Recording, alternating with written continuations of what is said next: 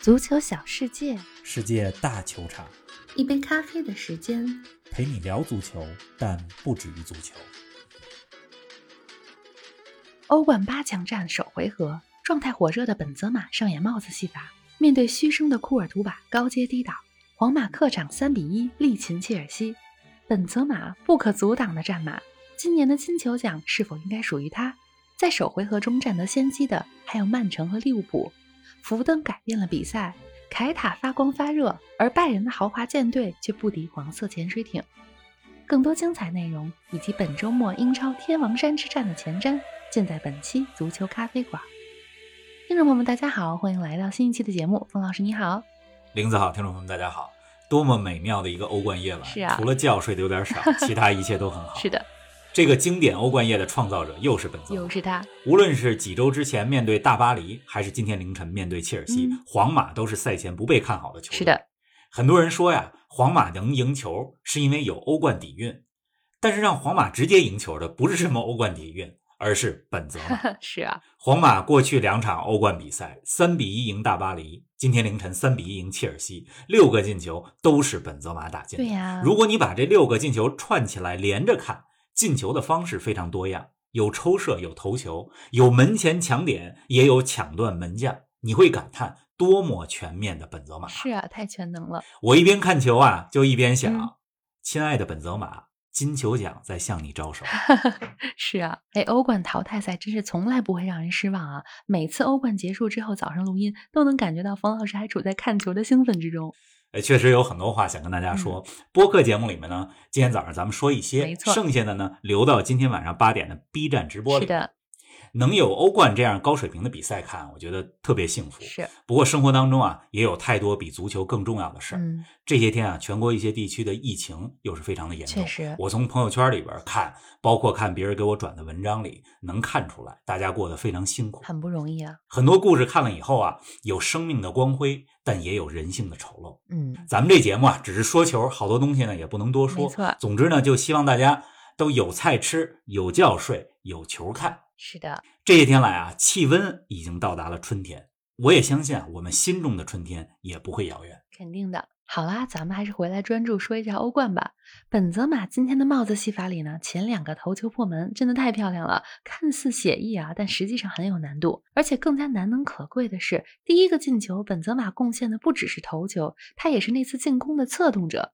方老师，接着你刚才的话说，下届金球奖应该颁给本泽马吗？这赛季还没结束，但我觉得本泽马已经是我心目当中的金球奖得主。是啊，说到金球奖啊，咱们先得说说金球奖这个规则的变化。好的，这个奖项啊有六十六年的历史了，今年呢做出了一些规则的变化，其中一项就是以前都是按照自然年来评选金球奖的得主，现在呢是按照赛季来评选。是啊，那么下次的奖项就是按照二零二一到二二这个欧洲的赛季，从去年的九月份到今年六月这个周期来评选。本泽马这个赛季欧冠参加了八场比赛，打进了十一个球，仅次于莱万的十二球。在西甲当中，本泽马也是遥遥领跑射手榜，二十四个进球，比排在第二的胡安米和维尼修斯多了十个。嗯，皇马在西甲上能领先十二分，欧冠走到现在，很有机会进四强。可以说，本泽马是最大的功臣。确实是。咱们再来说，本赛季这个周期以来，对吧？还有哪些球员？是金球奖的有力竞争者，大家可以数一数。英超当中，萨拉赫上半赛季的表现非常棒，咱们也说萨拉赫是世界上最棒的球员，是啊，没有之一。在上半赛季的时候是这么说的，但是最近呢，萨拉赫的状态有些下滑。曼城的德布劳内最近的状态非常神勇，但是上半赛季的表现却比较一般。萨拉赫和德布劳内两个人。如果哪个能在联赛收官阶段帮助球队拿个英超、欧冠双料冠军，那咱们另说，是对吧？不过这个几率，呃，还是不是特别大的，对吧？其他联赛呢？其他联赛当中，德甲莱万三十一个球高居射手榜，全世界也欠莱万一个金球奖。但毕竟德甲本身的竞争水平有限，对吧？所以拜仁在欧冠当中是不是能夺冠，对于莱万今年金球奖的竞争力也很关键。是的。这是德甲，意甲呢又没有绝对意义上的巨星啊，对呀。那么之前的金球奖垄断者 C 罗和梅西，现在这个赛季都不太行，对吧？这么一分析下来，根据刚才咱们说的这些分析，你就会看到本泽马其实是有优势的。嗯，那今天凌晨啊，完成帽子戏法之后，本泽马的欧冠总进球数来到了八十三个，仅比排在第三位的莱万少两个。那凭借本泽马的出色发挥呢，以及库尔图瓦的高阶低挡，皇马三比一战胜了切尔西，复仇计划完成了一半了。给我们重点分析分析今天凌晨的这场比赛吧。你刚才说这个库尔图瓦和本泽马一头一尾，嗯，确实他们两个的出色发挥让皇马赢得了这场比赛。是啊，但咱们仔细分析下来呢，我觉得呢有这么四点是皇马赢球的关键。嗯，首先呢，这第一点呢就是本泽马的作用，他可不只是进球，而且呢经常回撤拿球。你看开场第十分钟，比分还是零比零的时候，皇马就有一次反击打中了横梁，是啊射门的是维尼修斯，嗯但那次进攻是谁策动的呢？本泽马。是皇马的第一个进球，二十一分钟，对吧？也是本泽马和维尼修斯打出配合之后，他再插上头球破门。当然了，后两个进球是本泽马作为射手的敏锐度还有射门能力的体现。嗯一个是莫德里奇非常漂亮的喂球，一次呢是下半场刚开场的时候，本泽马觅得了良机，抢断了门迪打空门，嗯，对吧？这是本泽马的作用。是的。那第二点呢？第二点就是你刚才说到的库尔图瓦，库尔图瓦在这场比赛当中，面对斯坦福桥球场的嘘声，可以说没有受到影响，越战越勇，奉献了多次精彩的扑救。他用出色的表现对斯坦福桥的嘘声予以了最强大的回击。是，的，这场比赛呢是库尔图瓦从切尔西转会皇马之后第一次面对斯坦福桥的球迷。嗯去年他来过，但来的时候呢是空场进行，嗯没有观众。是的，你看今天这比赛结束之后啊，卢卡库和库尔图瓦这两位曾经的队友也走到一块儿去聊天嗯儿，而 不知道他们具体聊了什么啊。我觉得可能卢卡库可能会跟库尔图瓦说：“哥们儿，你被虚啊，没事儿，我也被嘘过。是啊。那下一点呢？刚才咱们说的本泽马和库尔图瓦都是个人的能力出色表现。是的，那么第三点呢，我就想说啊，皇马今天可以说全队踢出了他们最擅长的足球方式，嗯阵型是四三三，巴尔韦德的位置比较灵活，有的时候在前场是打边锋，有的时候回撤到中场。那么这是进攻，防守的时候呢，皇马也是以阵地战为主，对吧？切尔西拿球获得球权的时候，皇马就是退回到本方的三分之一区域来防守，也就是说，进攻和防守都按照非常务实的打法，自己擅长的打法来打，扬长避短，以不变应万变。是啊，这是这场比赛皇马的战术。嗯，那么我还想说一点，就是第四点，你可以看到今天皇马的斗志非常的旺盛。有一个细节，下半场第五十五分钟的时候，米利唐防住了哈弗茨的一个头球，防住那个球之后，米利唐像庆祝进球一样庆祝那次防守。啊你通过这些细节就能看到今天的皇马多么众志成城。嗯，确实是。您正在收听的是足球咖啡馆，一杯咖啡的时间陪你聊足球，但不止于足球。欢迎您在各大音频平台关注我们的节目，同时关注我们的足球评论公众号“足球咖啡馆播客 ”（Football Cafe） 和我们的微博“足球咖啡馆”，让我们一起聊球、看球、追球。皇马真是打出了自己的特点啊，而切尔西的防守呢，则是够堪忧的。上周末英超一比四输给布伦特福德，今天一比三输给皇马，连续两个主场丢了七个球，这可不太像图赫尔的球队啊。准确的来说，切尔西是在九十分钟里边丢了七个球，因为对布伦特福德那场四个球好像都是下半场丢的，嗯，然后对皇马的这场比赛三个球都是前四十六分钟丢的，所以这九十分钟丢了七个球嘛，对吧？图赫尔执教一年多来，切尔西整体还是很稳的，但是偶尔会在连胜之间来一个低潮期。嗯，其实有低潮期啊也很正常，很正常所有强队都有。是的，但是这个切尔西的低潮期总是来得很突然，比如去年四月份二比五输给了西布朗维奇，嗯那么今年上周末一比四输给了布伦特福德，嗯，今天对皇马，我觉得切尔西的防守他们低估了两点，哪两点？一个是低估了皇马反击的速度，第二呢是低估了皇马在人数不多的情况下制造杀伤力的能力。确实，而且去年欧冠半决赛，切尔西赢过皇马嗯，这心态上呢，多少有些过于自信，有点飘。是是，今天这场球，切尔西上半场零比二落后的情况下，上半场快结束了，对吧？扳成了一比二。希望，其实下半场很有希望啊，是啊对吧？你带着一比二进下半场，在自己主场完全有希望。嗯，但谁料到下半场一开始，后防自己的失误丢了第三个球，这个就很被动，没办法，对吧？你图赫尔中场十五分钟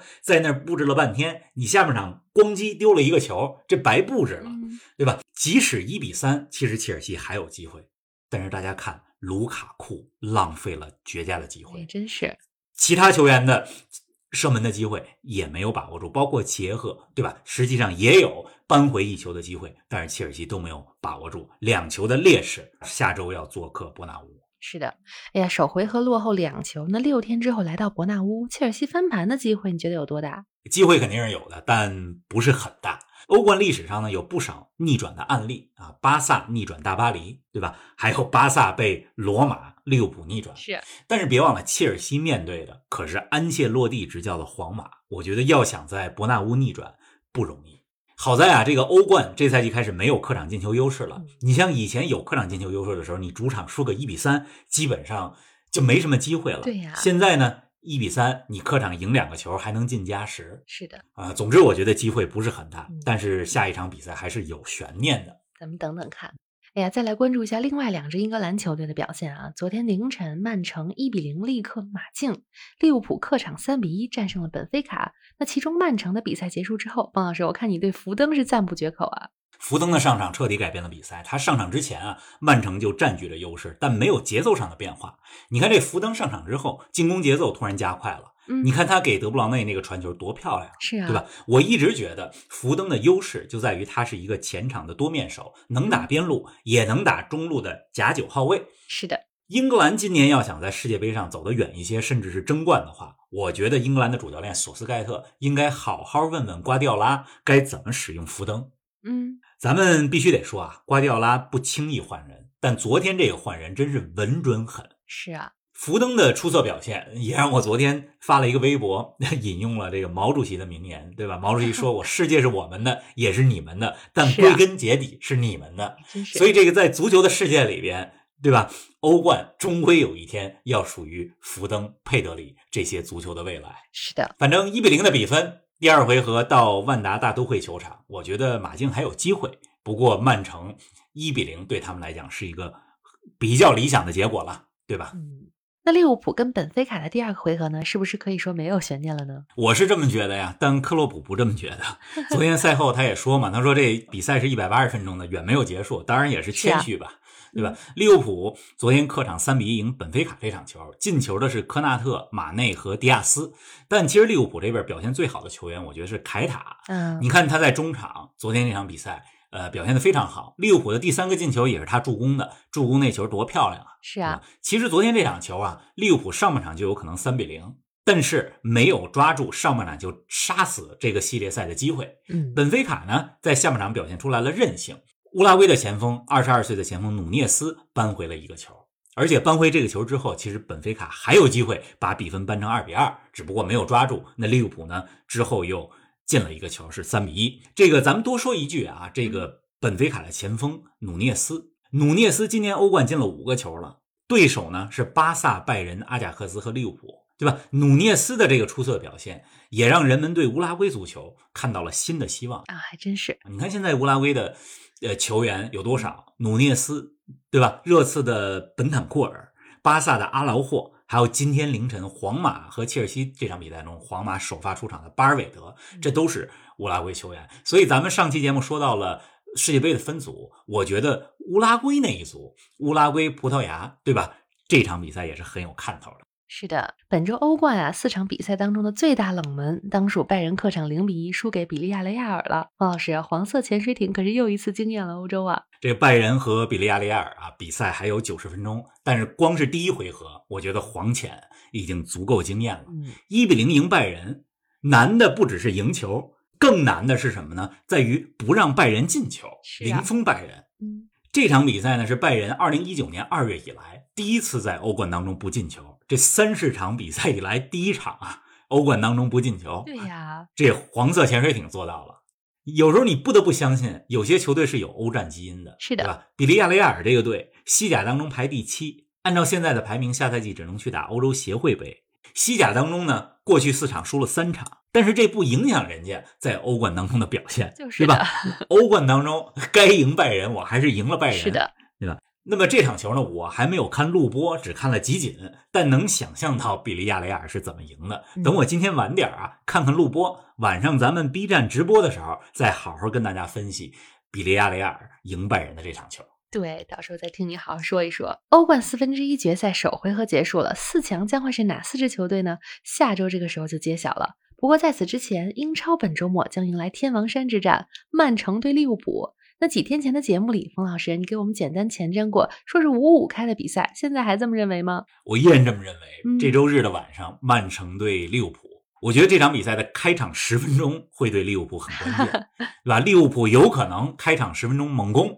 争取拿一个开局。如果开场前十分钟进球了，那么这比赛对利物浦来讲就好打了。是的，但如果开场十分钟没进球，一旦进入到曼城的节奏，我觉得就难了。嗯，这场球啊，其实比的就是谁能把比赛带入自己熟悉的节奏。没错，谁带进去了，谁可能最后就赢了。是的，从周中欧冠的比赛来看啊，利物浦和曼城都拿到了不错的结果，可以全力以赴打这周末这场天王山之战。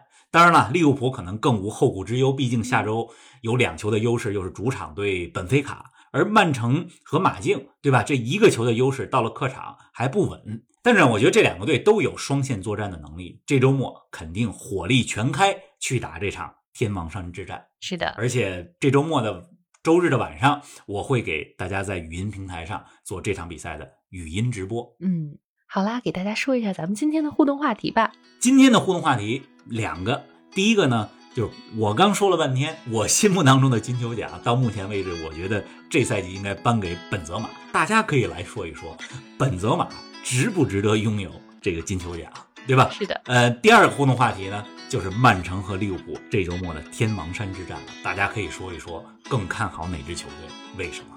是的。好的，那么期待大家跟我们的互动。今天晚上八点与冯老师在 B 站，记得不见不散。大家未来几天看球愉快，不见不散。